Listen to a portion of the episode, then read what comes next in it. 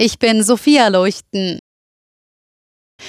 Der Bundestag soll nach der nächsten Wahl schrumpfen. Und zwar von derzeit 736 auf dauerhaft 630 Abgeordnete. Das ist nicht ganz so stark wie ursprünglich geplant.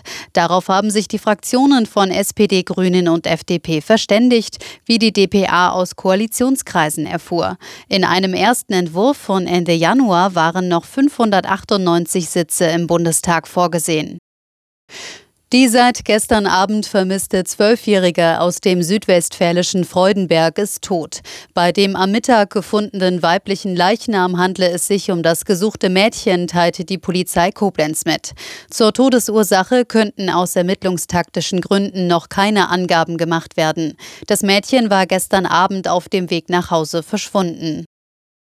Flug- und Bahnpassagiere müssen weiter Geduld beweisen. Morgen bestreikt die Gewerkschaft Verdi die Flughäfen in Hamburg, Hannover, Bremen und Berlin. Dies dürfte auch Auswirkungen auf andere Airports haben. Ende des Monats soll es nach einem Bildbericht einen großen Streiktag unter anderem bei der Bahn im Nahverkehr und an Flughäfen geben. In wenigen Stunden ist es soweit. In Hollywood werden die wichtigsten Filmpreise der Welt verliehen. Diesmal ist die Oscar-Verleihung aus deutscher Sicht besonders spannend, denn der Antikriegsfilm Im Westen nichts Neues ist gleich in neun Kategorien nominiert. Die Straßen rings ums Dolby Theater sind seit Tagen gesperrt. Durch die verwaiste U-Bahn-Station nebenan rattern die Züge ohne Halt durch. Gestern waren zur Generalprobe schon Stars wie Halle Berry, Andy McDowell und Hugh Grant in den fast leeren Saal gekommen. Dass wir hier in Kalifornien Kalifornien dieser Tage von heftigen Winterstürmen heimgesucht wurden, wird das Oscar-Publikum nicht bemerken. Es ist, als wüsste der Regen, wie wichtig die Oscars für Hollywood sind. Er pausiert bis Dienstag. Die Stars können also nachher trockenen Fußes über den dieses Jahr champagnerfarbenen Teppich laufen. Aus Los Angeles, Sören Gies.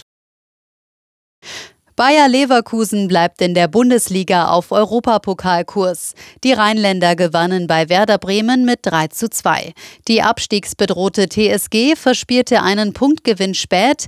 Die Hoffenheimer unterlagen durch ein spätes Gegentor mit 1 zu 2 beim SC Freiburg und beenden den 24. Spieltag als Tabellenletzter.